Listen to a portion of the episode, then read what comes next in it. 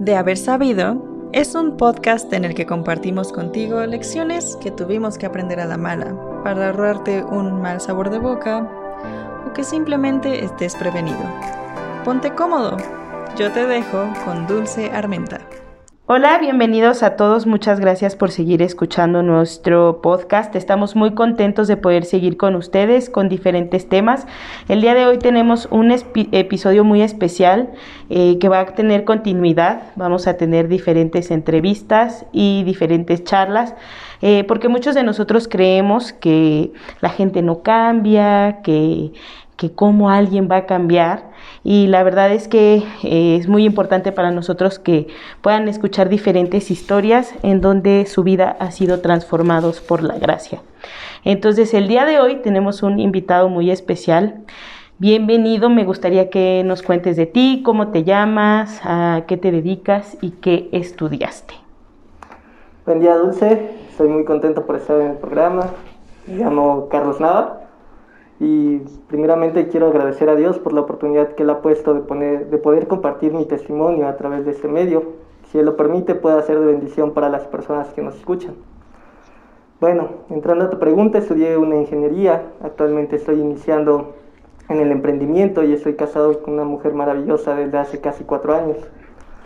Soy el hijo menor de mis padres, tengo dos hermanos mayores, fui criado en la religión católica y bueno, cuando yo tenía aproximadamente cuatro años de edad, mis papás se separaron y estuve viviendo solo con mi madre y mis hermanos.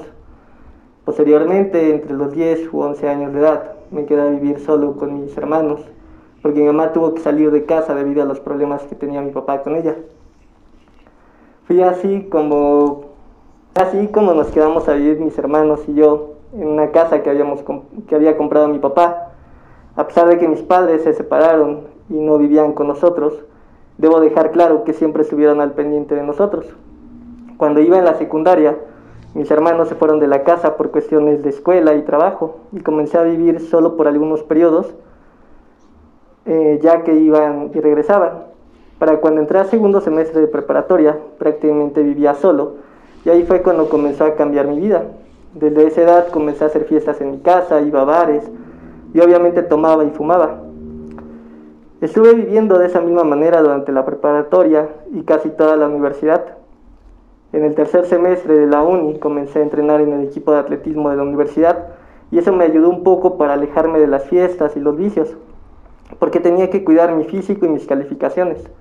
También fue por ese tiempo que yo me di cuenta que tenía un corazón entristecido.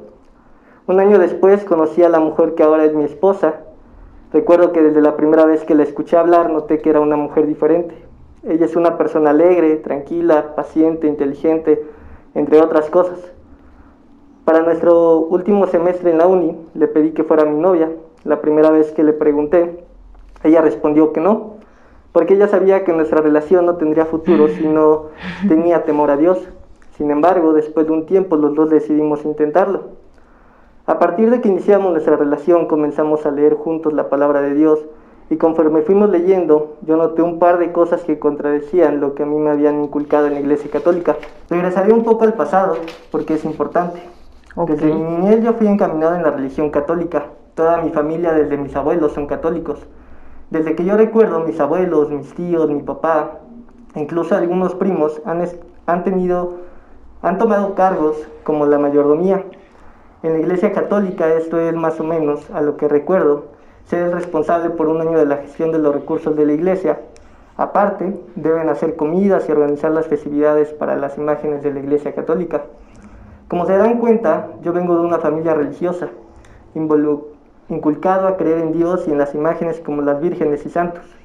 Eso lo platico porque a causa de mi religiosidad me era difícil aceptar lo que leí, leía y comencé a llenarme de dudas.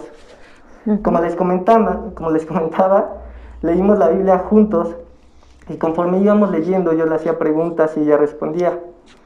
Después de tiempo ella me dijo que sería bueno que comenzara a leer la Biblia también por mi cuenta. Y para que yo lo pudiera hacer ella me regaló su Biblia. Después, en una ocasión, ella me invitó a ir a la iglesia en donde se congregaba y recuerdo que ese día el pastor oró por mí. Y eso fue extraño en ese momento para mí. Pasaron varios meses y hubo un momento en nuestro noviazgo en el que se, en el que se complicó vernos. Sin embargo, ese tiempo que pasamos distanciados me sirvió a mí para comenzar a leer de verdad la palabra de Dios. Ella me aconsejó orar para que Dios abriera mi entendimiento cuando leyera su palabra. Para esto, en ese tiempo, los dos estábamos buscando trabajo y yo tenía mucho tiempo libre. Y así fue como comencé. Oré a Dios para que me diera sabiduría y discernimiento y así poder entender lo que leyera. Recuerdo que leí todo el Nuevo Testamento y los primeros cinco libros del Antiguo Testamento y no entendí nada. Ella oraba mucho por mí y un día me dijo, tienes que ir a la iglesia. Cuando por primera vez fui a la iglesia, a donde ella iba en ese momento, todo fue nuevo para mí. El lugar, la alabanza a Dios, la predicación, era diferente a lo que yo conocía. Mi corazón, mi corazón ahí comenzó a transformarse y al poco tiempo, por primera vez en mi vida, yo había comprendido que era un pecador y que solamente confesando mis pecados a Dios sería justificado por la sangre de Cristo. Y Dios perdonaría mis pecados y tendría vida nueva. Y todo por su sangre, por su gracia inmerecida y misericordia de Dios. Recuerdo un día, después de haber comprendido que debía de confesar mis pecados, mi corazón estaba sumamente entristecido. Me había dado cuenta de mi maldad, que me sentía solo, no podía ver a mi novia, no tenía trabajo y me sentía menos que nada. Entonces comencé a orar, a confesar cada uno de mis pecados a Dios, a pedir perdón y que Él quitara la soledad y la tristeza que sentía en mi corazón. Cuando dejé de orar, me levanté, me limpié las lágrimas y sentí que Dios me había perdonado y que Él había sanado mi corazón. Al poco tiempo el pastor me invitó a bautizarme y así lo hice. La verdad es que desde ese momento comenzó la lucha más fuerte de mi vida. Dejé de asistir a la iglesia católica y le dije a mi padre y a mi madre que ya no iría más a la iglesia y que ahora era cristiano. Mi madre y mi hermana comprendieron, pero aún así me cuestionaban en ocasiones. Con mi hermano tuve unas cuantas pláticas fuertes, pero con mi padre fue muy diferente. Me dijo que no me daría más dinero y me dijo unas cuantas cosas más y tuvimos, y tuvimos pláticas durante un tiempo. Al poco tiempo mis abuelos y mis tíos se, enteraron y comenzaron algunas burlas, ataques hacia lo que ahora creía y cuestionamientos. Afortunadamente al poco tiempo mi esposa y yo fuimos bendecidos de gran manera con trabajo e increíblemente los dos comenzamos nuestra vida laboral con una semana de diferencia. Ella se dio cuenta que Dios estaba transformando mi vida y comenzamos a hablar sobre matrimonio. Por supuesto que Dios en todo ese tiempo siguió transformando mi vida y yo seguí leyendo e interesándome por la palabra. Cuando hablamos con sus padres acerca de nuestra decisión de casarnos, ellos se pusieron a la idea y dijeron que esperáramos más tiempo. Recuerdo que cuando iba a visitar a su hija teníamos charlas acerca de la palabra de Dios y de cierta forma era entendible su oposición. Ellos no sabían si el hombre que su hija había escogido para casarse tenía temor a Dios. Afortunadamente Dios nos dio la dirección para que sus padres aceptaran nuestra decisión de casarnos y después de un tiempo le di el anillo de compromiso a mi esposa y acordamos la fecha. Para cuando me iba a casar, los comentarios de parte de mi familia habían cesado. Y para cuando le platiqué a mi papá que iba a casarme, él me dijo que nadie de la familia iba a asistir a la boda, incluso él y mis hermanos dudaban en asistir. Y la razón era solamente una. Yo ya no era católico y obviamente no iba a casarme por la iglesia católica. Sin embargo, cuando se acercó demasiado la fecha de la boda, mi sorpresa fue grande mis abuelos, mis tíos, mis padres y mis hermanos sí asistirían. Y esa fue una gran alegría para mí. Desde hace años he dejado los vicios que tenía y debo decir que la lucha fue muy difícil. He entendido que cada persona tiene sus luchas y debilidades. Sin embargo, es Dios quien da la victoria. Hoy el Señor me sigue enseñando, me sigue corrigiendo y yo sigo confiando en Él sobre todas las cosas. ¡Wow! ¡Qué testimonio, Carlos! Muchas gracias por abrir tu corazón con nosotros y contarnos un poquito de seguramente lo mucho que has vivido. Y para mí es importante hacerte algunas preguntas que mientras estábamos escuchándote salieron al momento. Y la primera es, eh, ¿fue difícil para ti separar un poco el desear buscar a Dios por tu interés y no por tu novia? No, no fue difícil porque fue algo que, yo sentía, fue una necesidad que yo sentía. Yo realmente, con mi padre, por ejemplo, tuve algunas charlas que, que él me decía, no, pues es que seguramente la novia te cambió y que ya te cambiaron de religión y cosas así. Pero la verdad es que no. Fíjate que a mí me gustaba desde antes leer mucho leía libros de literatura y me encantaba, me gustaba. Y cuando empecé a leer la palabra, eh, como, lo, como lo dije, me di cuenta de muchas cosas, de muchas cosas que contradecían a lo que yo creía, claro. a lo que yo había aprendido en la Iglesia Católica.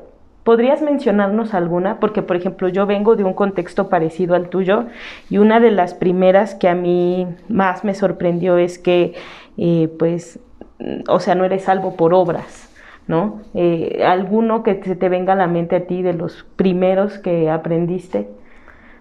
Sí, yo desde niño siempre estuve un poco escéptico a, a, rezar a la Virgen, de pedirle cosas a la Virgen, a los santos y así. Sin embargo, eh, así fue inculcado, ¿no? A venerar a imágenes. Cuando yo empecé a leer la, la palabra de Dios, pues empecé a leer el Pentateuco y, ahí están los mandamientos. Y entendí, entendí que no debería de tener dioses ajenos, entendí que solo hay un solo Dios y al que nos debemos de inclinar, postrar y, es el único. También recuerdo eh, mucho Apocalipsis acerca de, cosas que él decía y, e imágenes que yo empezaba a, recrear en mi mente, pues me hacían voltear a ver a la iglesia católica. leía pues a Lucas, Juan, Mateo y, y, en ningún momento hablaba de eso. Tengo una experiencia que, que fíjate que, que, fue muy... A ver, si, si quieres abrir con nuestro tu corazón acá, ya que estamos platicando. Me la recuerdo mucho cuando, bueno, como, como le estaba diciendo, cuando estaba hablando con, con, con la que ahora es mi esposa, recuerdo mucho una ocasión que estábamos debatiendo sobre algunos temas y, y, yo, yo le preguntaba mucho, bueno, ¿y, ¿y, por qué las vírgenes entonces sí hacen milagros, no? Porque muchas personas dicen, no, la, la Virgen lo cumplió y eso. Entonces yo dije, bueno, yo no he leído nada en, en, el, en, la Biblia acerca de la Virgen, ¿no? O sea, nada, solamente lo que sabemos, ¿no? Que, que, la Virgen María fue un instrumento de, Dios, Dios, Para, para sus fines. Entonces, yo recuerdo mucho una vez que fui pues a la iglesia católica, escuché misa y al final al finalizar yo fui directamente con el padre y, le dije, "Padre, yo, yo tengo dudas. Digo, yo, yo necesito saber en qué parte de la Biblia puedo encontrar donde hable sobre la Virgen María." Y él muy muy enojado me dijo, "No, no, no, no, tú no tienes que estar investigando nada de eso. Para eso estoy yo." Y que se da la vuelta y que se va. En serio. Y yo me quedé así como, ¿por qué, ¿por qué me gritó? Porque incluso me gritó. O porque se enojó, ¿no? Entonces me quedo así, como pensando muchas cosas. Regresa él y me dice, bueno, si quieres saber un poco más de la Virgen, tienes que ir a, bueno, me dijo a un, a un templo que tenía que ir.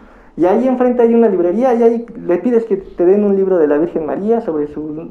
No recuerdo, solo recuerdo que me dijo de un libro de la Virgen María.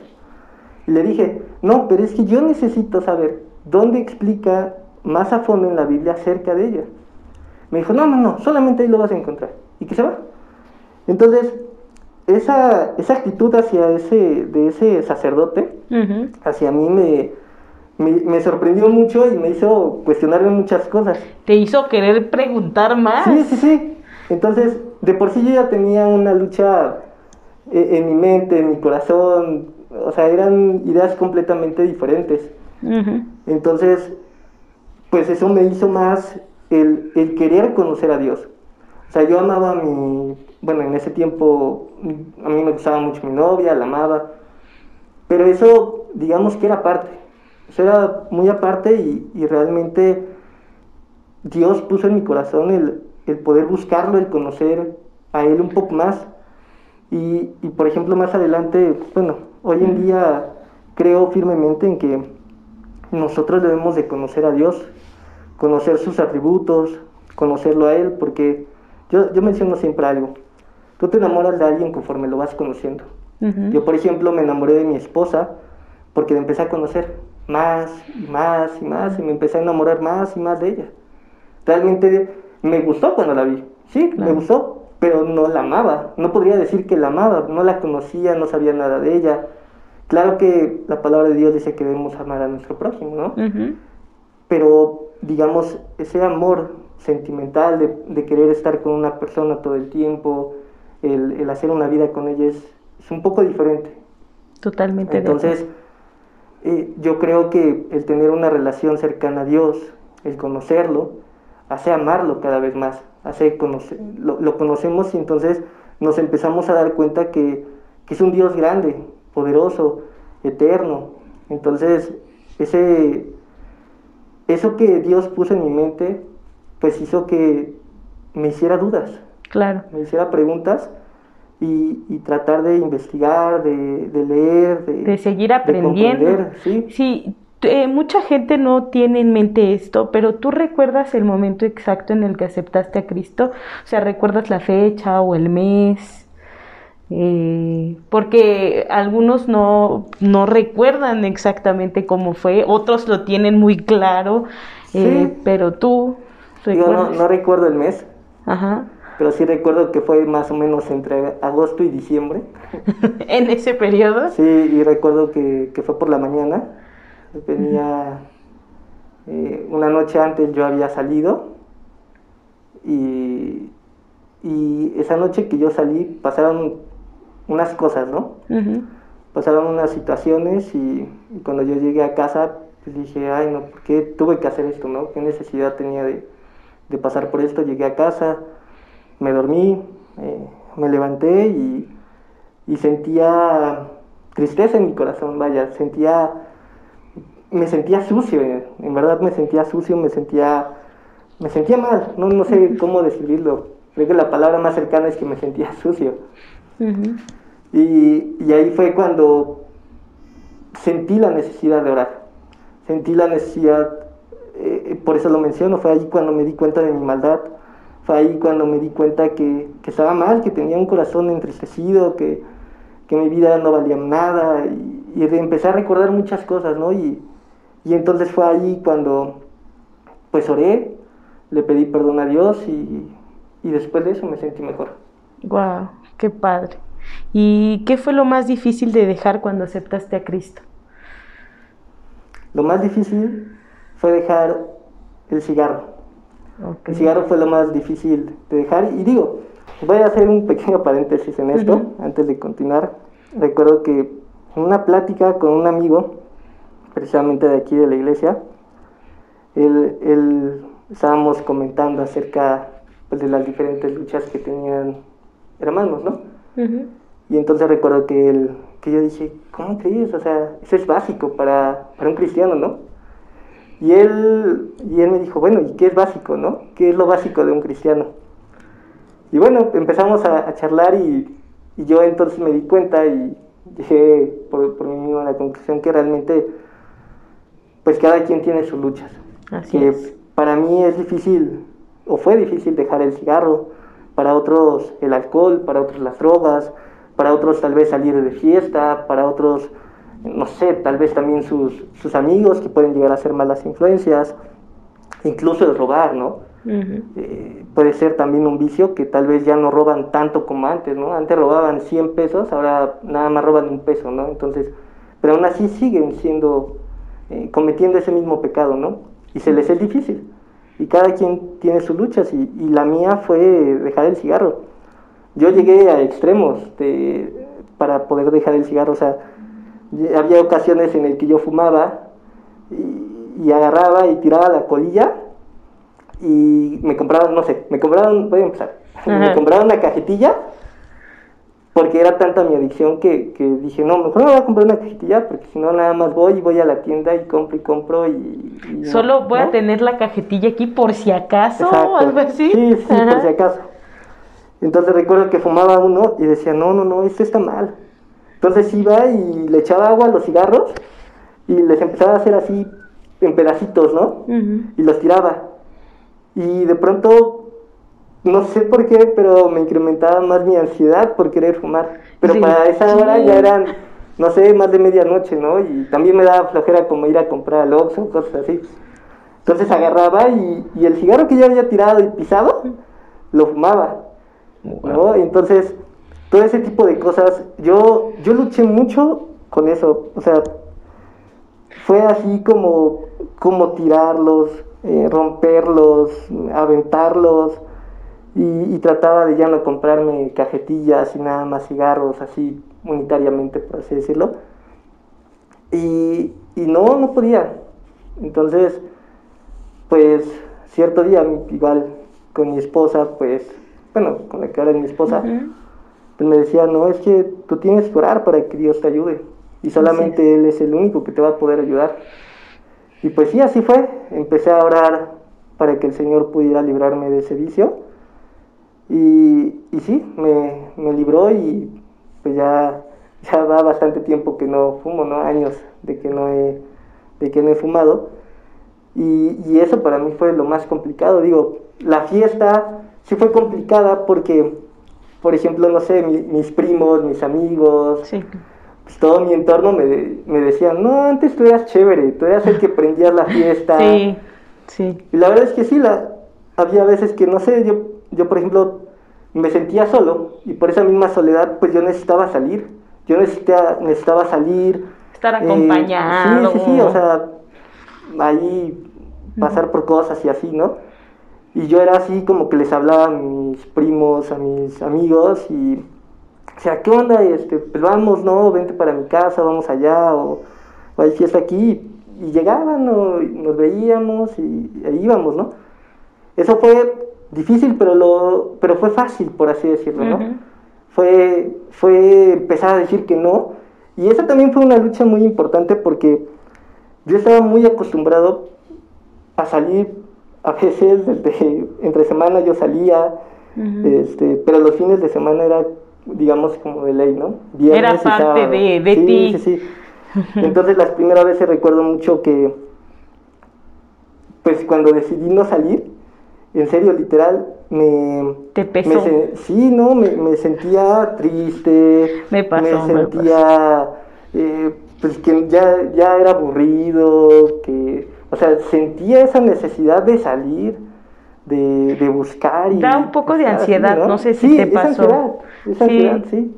Y justamente esto que nos estás comentando, ¿te pasó en algún momento, Carlos, que alguien te diga que, ay, ya no te reconozco, este, antes era así, así y ahora eres asá?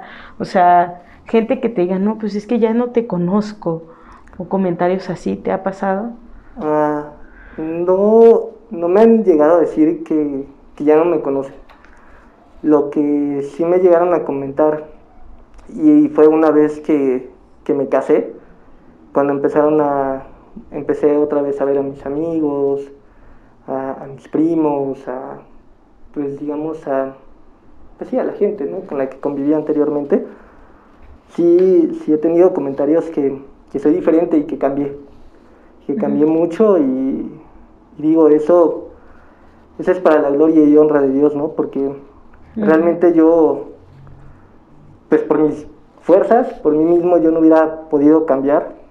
Realmente fue la palabra de Dios, fue Dios quien, quien cambió mi vida, mi, forma de ser, mi forma de pensar, mi forma de ver las cosas. Fue Dios quien, quien me cambió. Así es, que ha cambiado y ha transformado la vida de tanta gente, ¿no? Y Hablaste en algún momento de que en una temporada de tu vida tuviste soledad. Ahora que eres hijo de Dios, ¿qué piensas de la soledad?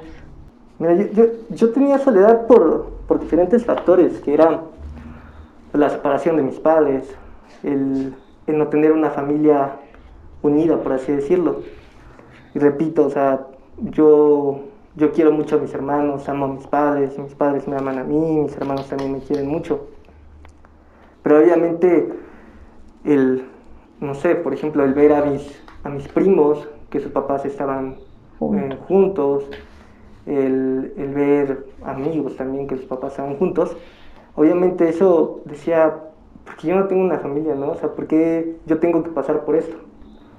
Esa, esa era la soledad que, que yo tenía, de, de, que realmente yo me sentía solo. O sea, si mis papás estaban ahí, me, me mantenían, me cuidaban, bueno, pues sí, me mantenía, me cuidaba, pero realmente yo necesitaba como estar con alguien, ¿no? O sea, el, vivir en casa con alguien, el convivir un poco más y hablando como en familia, ¿no? Entonces, esa soledad que yo sentía cuando Cristo vino a mí, fue como olvidarla, saber que solo necesitaba a Cristo en mi vida para que, para dejar de sentir eso, porque Cristo debe de ser suficiente para nosotros.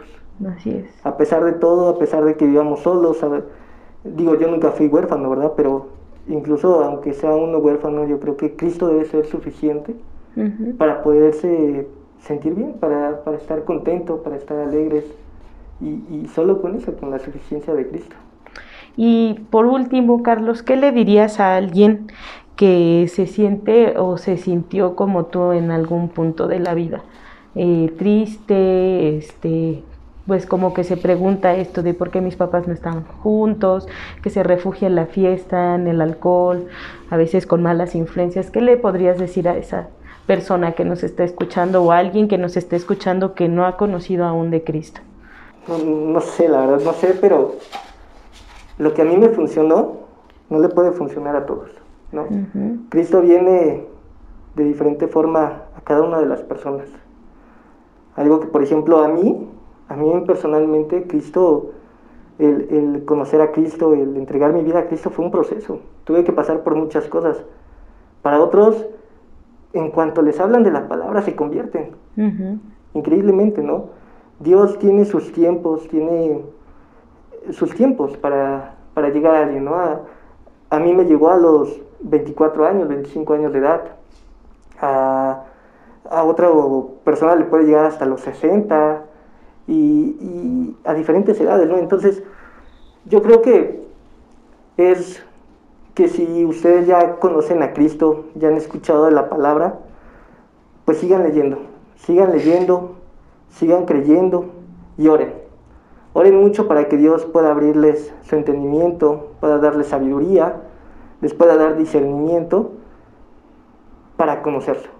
Creo que algo fundamental sería la oración, el pedirle a Cristo que, que los salve que, que, les dé esa sabiduría, que les haga crecer su fe, que, que lo esfuerce y, y, solamente eso, leer la palabra. Eh, yo, no sé, yo pienso que es muy importante que leamos su palabra porque es, es una forma de que nosotros por nuestra cuenta veamos lo que dice, lo que dice Dios para nosotros, ¿no? Algo que yo también he dicho mucho es, lo siguiente. Si yo ahorita te digo, Benito Juárez descubrió América, ¿qué me dirías? Que no. Que no. ¿Por qué? Porque seguramente lo leíste en un libro. Claro. ¿No? Sí. Entonces, yo te puedo venir y decir muchas cosas de Cristo. Y probablemente puede ser que el 50% esté mal y el 50% bien, o el 90% bien y el 10% no. Entonces, pero tú cuando vas y te sientas y lees la palabra, cuando tú la lees, la escudriñas, como dice la palabra de Dios, tú empiezas a entender, tú empiezas a, ver, a verdaderamente entender lo que Dios dice. Así es. Lo empiezas a conocer. Entonces, creo que el orar, el leer la palabra son, son cosas fundamentales. Y nunca desesperarse porque no entiendo, porque en serio que yo leí, en, de verdad, no entendí. Sí, sí, te, entiendo totalmente. Si, hoy me preguntas, no me acuerdo, o sea... De la, de la primera vez que leíste ahorita, ¿no? Sí, sí, sí, o sea, no, no entendía, no, no me daba mi cabeza para más, o sea, no. Entonces, por eso yo digo que, que es importante el, el orar y el leer por nosotros mismos. También es es bueno tener una guía, una compañía que, que lea junto con nosotros, que, nos explique ciertas cosas, porque eso también es muy bueno. Pero digo, hoy existen muchas cosas, eh, todo el mundo tiene un celular, la mayoría de personas tienen datos y, pueden ahí buscar comentarios, incluso libros, como tú dices, con, bueno, no libros, sino apoyos o comentarios bíblicos que puedes encontrar. Ok, pues muchas gracias Carlos por tu tiempo, gracias por abrir tu corazón con nosotros, por tu testimonio. Eh, muchas gracias a todos los que nos están escuchando y recuerden que si alguien quiere escribirnos, contactarnos, pueden mandarnos un eh, WhatsApp eh, o marcarnos por teléfono. El teléfono es 22 23 44 88 53 o asimismo nos pueden mandar un correo electrónico. El correo es contacto gmail.com y también tenemos nuestras redes sociales. En Facebook estamos como Getsemani Puebla y en Instagram estamos como jóvenes-ibg. Muchas gracias por sintonizarnos y por escuchar este primer episodio de esta nueva serie. Muchas gracias Carlos, que Dios te bendiga y siga bendiciendo tu familia y gracias a todos.